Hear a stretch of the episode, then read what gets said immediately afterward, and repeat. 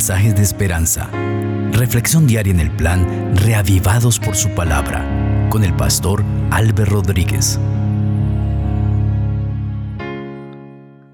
La gracia del Señor Jesucristo sea con ustedes. Hoy estudiaremos Apocalipsis capítulo 5. Vamos a pedir que el Espíritu de Dios nos acompañe. Padre maravilloso, Gracias porque al abrir tu palabra tenemos la seguridad que el Espíritu Santo nos está acompañando. Tú conoces a cada persona que está escuchando. Bendícele, Señor. Toma su mente, toma mi mente y que juntos podamos aprender del texto bíblico.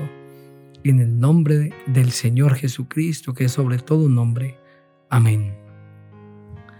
Así dice la palabra del Señor. Vi en la mano derecha del que estaba sentado en el trono un libro escrito por dentro y por fuera, sellado con siete sellos. Y vi un ángel poderoso que pregonaba a gran voz, ¿quién es digno de abrir el libro y desatar sus sellos? Pero ninguno, ni en el cielo, ni en la tierra, ni debajo de la tierra podía abrir el libro, ni siquiera mirarlo. Y lloraba yo mucho porque no se hallaba a nadie que fuera digno de abrir el libro, ni siquiera de mirarlo. Entonces uno de los ancianos me dijo, no llores, porque el león de la tribu de Judá, la raíz de David, ha vencido para abrir el libro y desatar sus siete sellos. Miré y vi que en medio del trono y de los cuatro seres vivientes y en medio de los ancianos estaba en pie un cordero como inmolado que tenía siete cuernos y siete ojos, los cuales son los siete espíritus de Dios enviados por toda la tierra. Él vino y tomó el libro de la mano derecha del que estaba sentado en el trono. Cuando hubo tomado el libro, los cuatro seres vivientes y los veinticuatro ancianos se postraron delante del Cordero. Todos tenían arpas y copas de oro llenas de incienso, que son las oraciones de los santos y cantaban un cántico nuevo diciendo, digno eres de tomar el libro y de abrir sus sellos, porque tú fuiste inmolado y con tu sangre nos has redimido para Dios de todo linaje, lengua, pueblo y nación. Nos has hecho para nuestro Dios un reino y sacerdotes y reinaremos sobre la tierra. Miré y oí la voz de muchos ángeles alrededor del trono, de los seres vivientes y de los ancianos, su número era millones de millones y decían a gran voz, el cordero que fue inmolado es digno de tomar el poder, las riquezas, la sabiduría, la fortaleza, la honra y la gloria y la alabanza. A todo lo creado que está en el cielo, sobre la tierra, debajo de la tierra y en el mar, y a todas las cosas que hay en ellos oí decir, al que está sentado en el trono y al cordero, sea la alabanza, la honra, la gloria y el poder por los siglos de los siglos. Los cuatro seres vivientes decían, amén. Y los veinticuatro ancianos se postraron sobre sus rostros y adoraron al que vive por los siglos de los siglos. Amén. Qué maravilloso es este capítulo se describe en él la supremacía del Señor Jesucristo, su reinado eterno y su victoria sobre el pecado. En el cielo, en la tierra y en todo el universo se reconoce el sacrificio de nuestro Señor Jesucristo. Juan ve en la mano derecha del que está sentado en el trono un libro escrito por dentro y por fuera sellado con siete sellos. Esta era una forma de escribir en los antiguos rollos por dentro y por fuera, pero nadie era digno de abrir el libro y de desatar sus sellos, ni en el cielo, ni en la tierra, ni debajo de la tierra se podía encontrar a alguien que podría abrir el libro o que pudiera siquiera mirarlo. Entonces Juan describe, yo lloraba mucho porque no se hallaba a nadie que pudiese abrir el libro. Entonces uno de los veinticuatro ancianos le dice a Juan, consolándole, no llores, porque el león de la tribu de Judá, la raíz de David, ha vencido para abrir el libro y desatar sus siete sellos. La raíz de la tribu de David, el león de la tribu de Judá. Este título quizá está basado en Génesis 49.9, donde se habla del león de la tribu de Judá. Y el Señor Jesucristo es ese león porque él nace de la tribu de Judá, según está descrito en Mateo 1.2. El león simboliza fuerza. Y aquí se indica claramente que Cristo ha ganado la victoria en el gran conflicto con el mal, ha vencido. Y esto le da derecho a abrir el libro. Cristo, como el león de la tribu de Judá, aparece como aquel que ha vencido, el triunfador, el paladín de la causa de su pueblo, y es el Cordero Inmolado que nos ha redimido y que puede abrir el libro. La expresión raíz de la tribu de Judá proviene de Isaías 11, 1 y 10, donde se dice, saldrá vara de la raíz de Isaí o retoño del tronco de Isaí o sea, del padre de David. En Romanos 15, 12, Pablo aplica este símbolo a Cristo, lo que muestra que Cristo es un segundo David. David fue el máximo rey y héroe militar de Israel. En este concepto davídico del Mesías se presenta como un vencedor que restauraría el reino de Israel. Aunque Cristo no restauró el reino literal de los judíos, su victoria en el gran conflicto con Satanás restituirá el reino en un sentido infinitivamente mayor y más importante. Por eso debemos entender que Cristo ha vencido y ha recuperado el mundo entero. Por eso es que en San Mateo el capítulo 28, el versículo 18, el Señor Jesucristo dice, que toda autoridad le ha sido dada en el cielo y en la tierra, indicando de esta manera que Cristo ha vencido y ha recuperado el dominio. La razón por la que aquí en Apocalipsis el capítulo 5 se da para que Cristo sea la única persona que pueda abrir el libro es que Cristo venció obtuvo la victoria en este gran conflicto con Satanás. El Señor Jesucristo es el punto central de ese gran conflicto, luchando con el enemigo y venciéndolo.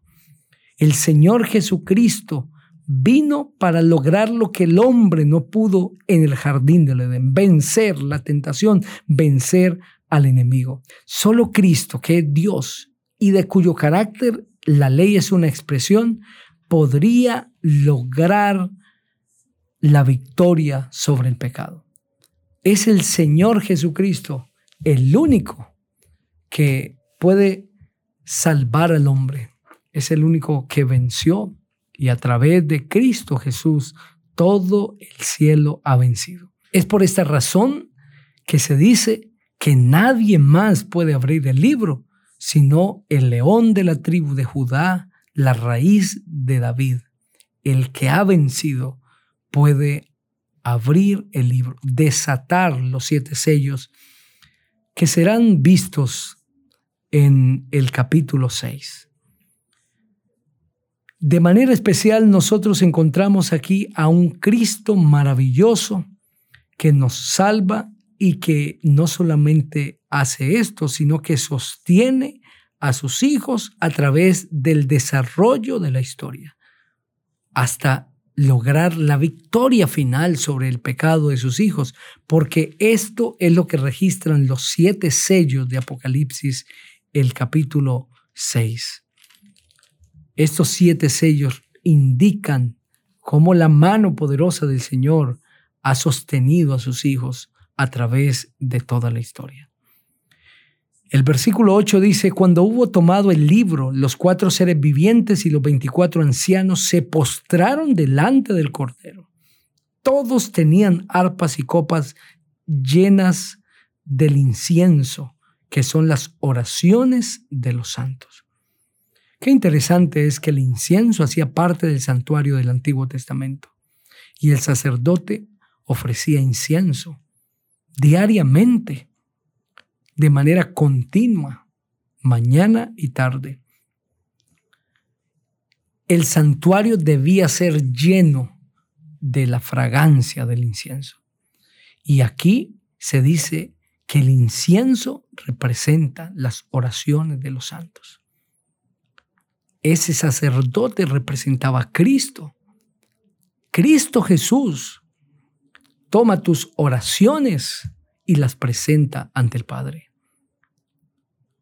El santuario celestial es perfumado por ese incienso de las oraciones de sus hijos. Las oraciones deben ser transformadas también por el poder de Cristo Jesús, porque aunque salen de una mente sincera y estamos expresando al Señor con todo nuestro corazón, salen de una mente pecaminosa. Pero Cristo las toma y las presenta ante el Padre puras y perfectas. Queridos amigos, no hay oración sincera que Dios no escuche. Toda oración es presentada ante el Padre por el Señor Jesucristo, cubierta por su justicia perfecta. Cristo Jesús el que murió y resucitó, el que ganó la victoria sobre el pecado, nos representa ante el Padre e intercede por nosotros ante el Padre y presenta nuestras oraciones delante del Padre. Cuando tengas tus luchas, tus dificultades, ora el Señor porque Él presentará tus pedidos ante el Padre. Toda oración suplicante tiene respuesta en ese maravilloso Cordero que fue inmolado y que es digno de tomar el poder, las riquezas, la sabiduría, la fortaleza, la honra, la gloria y la alabanza. El personaje central del capítulo 5 de Apocalipsis es el Señor Jesucristo. Aquel que ascendió después de ganar la victoria sobre el pecado en este mundo y después de haber salvado a sus hijos, al cielo ascendió y ahora está intercediendo delante del Padre por cada uno de nosotros. Queridos amigos, Cristo Jesús, el Cordero, el único que podía abrir el libro, Cristo Jesús, el león de la tribu de Judá, la raíz de David ha vencido. Y la victoria de Jesucristo es tu victoria. Solo Jesucristo podía abrir el libro y la razón es porque Él ha vencido. Esa es la razón que se da. ¿Por qué Él puede abrir? Porque ha vencido y ha vencido para abrir el libro y desatar los sellos. Cristo Jesús es vencedor. El enemigo quiere que nosotros veamos a Cristo en un pesebre como un niño inocente pero indefenso que necesita de nuestra ayuda. Y que nosotros nos quedemos con esa idea de Cristo, un bebé. Cristo fue niño, nació en Belén, pero ha vencido. No es un niño ahora, es un vencedor, es el rey del universo y vive para siempre. Pero también el enemigo quiere que nosotros solo veamos a Cristo sufriendo en la cruz y pensemos en ese Cristo crucificado. Pero Cristo fue crucificado, sufrió por nosotros, pero ya no está crucificado. Cristo resucitó y está intercediendo por nosotros y gobernando el universo. Por lo tanto, no deberías postrarte delante de un ídolo, de un Cristo crucificado. porque es verdad que la cruz y el sacrificio de Cristo nunca debe ser olvidado por la humanidad. Pero en este momento tú no oras a un Cristo que está crucificado, tú oras a un Cristo que ha resucitado y está victorioso intercediendo por ti.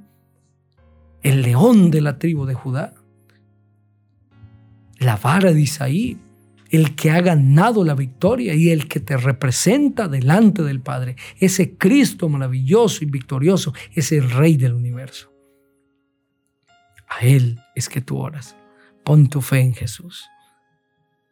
Y si has pensado que Cristo no tiene el poder porque es un niño recién nacido o porque está clavado en una cruz, recuerda, Cristo es poderoso porque venció y está sentado en el trono dirigiendo el universo. Y si Cristo puede dirigir el universo, ¿no podrá conducir tu vida? ¿No podrá resolver tus problemas? Claro que sí. Vamos a orar a ese Cristo precioso. Padre, gracias por la victoria de Cristo Jesús. Bendice a cada persona que está escuchando esa meditación y que pueda recordar que Jesucristo ganó la victoria por él o por ella.